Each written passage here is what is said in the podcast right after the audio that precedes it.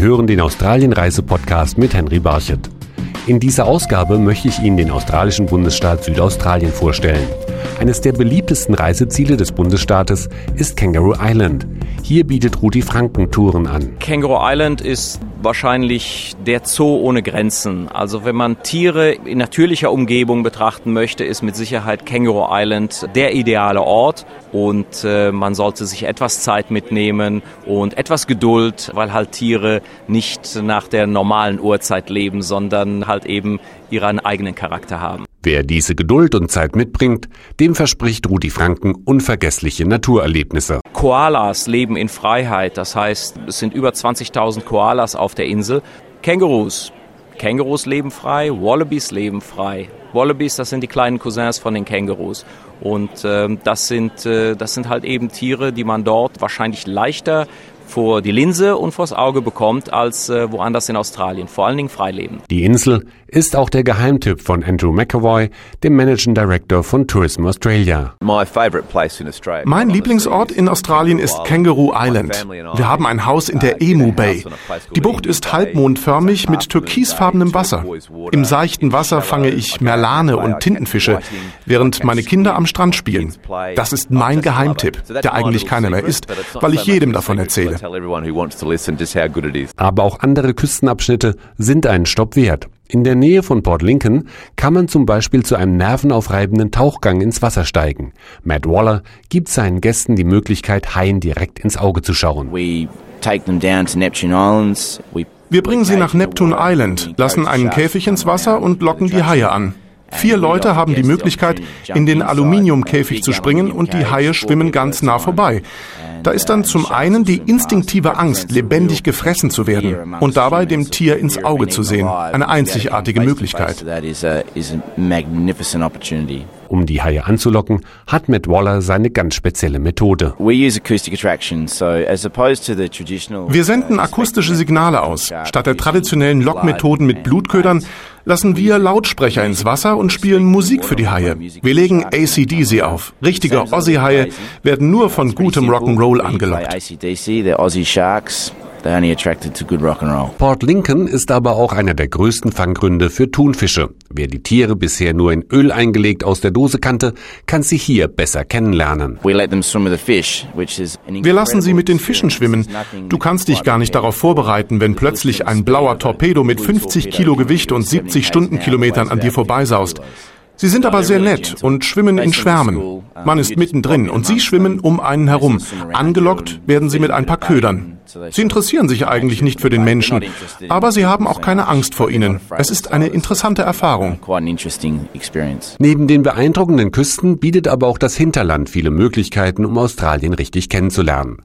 Bei einem Ausflug in die Flinders Ranges, die Flintersberge, trifft man zum Beispiel Tony Smith, der seine Farm zu einer Lodge umgebaut hat. Ich finde, die Flintersberge sind das wahre Australien.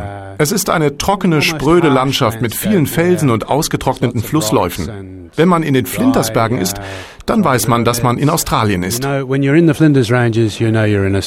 Die Flinders Ranges sind aber auch die Heimat vieler Tierarten, so Angelika Wegner vom Fremdenverkehrsamt Südaustralien. Man findet dort zum Beispiel in den vielen Schluchten die seltenen gelbfüßigen Bergkängurus.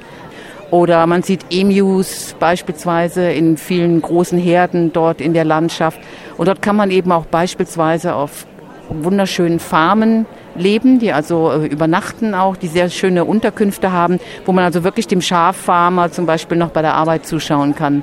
Das ist wirklich was ganz, ganz Besonderes. Und eben eine dieser Farmen gehört Tony Smith, der sich abends gerne mit seinen Gästen zusammensetzt, um ihnen von seiner Zeit als Schaffarmer zu erzählen. I grew up on the station, uh ich bin auf dieser Farm aufgewachsen und lebe hier seit mehr als 50 Jahren. Als ich hier groß wurde, haben wir in erster Linie Schafe gezüchtet.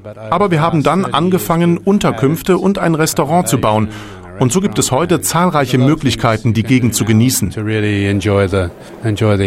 Zu ganz anderen Landschaften führen die Touren, die Jeffrey Scholz anbietet. Er bringt seine Gäste in den Norden South Australias, in den Gawler Ranges National Park, um ihnen unter anderem den Lake Gardner zu zeigen, einen riesigen Salzsee. This Salt Lake, um, Lake Gardner, Der Salzsee ist überwältigend. Sie haben eine leuchtend rote Landschaft, reines weißes Salz, blauer Himmel, grüne Vegetation und bunte Wildblumen im Frühling. Aber auch das Mündungsgebiet des Murray Rivers, des mächtigsten Flusses Australiens, ist eine Region mit einer außergewöhnlichen Landschaft. Angelika Wegner empfiehlt dort in der Coorong Wilderness Lodge zu übernachten. Der Murray River fließt in Südaustralien ins Meer und dort äh, ist eine wunderschöne Lagunenlandschaft, eine riesige Lagunenlandschaft entstanden, die eine perfekte Mischung aus Süß- und Salzwasser hat. Und äh, vorgelagert ist eine etwa 100 Kilometer lange, absolut einsame Sandstranddüne sozusagen. Und dort in der Region haben seit Jahrtausenden eben auch Aborigines gelebt.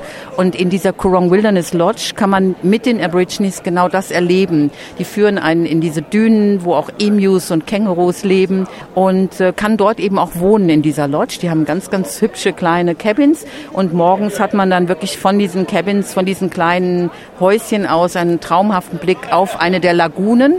Wenn man morgens dann aufwacht und man schaut raus auf die Lagunen, kann man zum Beispiel sehen, wie Emus durch diese Lagune warten, um eben von der Düne zum Festland zu kommen. Und das ist schon atemberaubend. Wer seine South Australia-Erlebnisse bei einem guten Glas Weinrevue passieren lassen will, der hat zahlreiche Möglichkeiten, rund um die Hauptstadt Adelaide in einem der vielen Weingüter einzukehren machen. Dies empfiehlt Susanne Regenberg-Drew, die seit vielen Jahren hier lebt. Es gibt um Adelaide rum so viele Weinregionen. Es ist Barossa, Clare Valley, wir haben, wir haben das McLaren Vale und dann bis hin zur, ähm, bis zum Coonawarra. Und es ist alles sehr einfach zu erreichen. Das Clare sind zwei Stunden mit dem Auto von Adelaide und da gibt es sehr viele Weingüter, wo man essen kann und, äh, oder ähm, einfach mit dem Fahrrad fahren kann, den Riesling Trail im Clare Valley, was viele Leute gerne machen. Hauptsächlich die Weinregion um Adelaide sind sehr großer Anziehungspunkt für viele, die in Adelaide wohnen. Mehr Informationen finden Sie auf southaustralia.de und auf den Seiten Tourism Australia.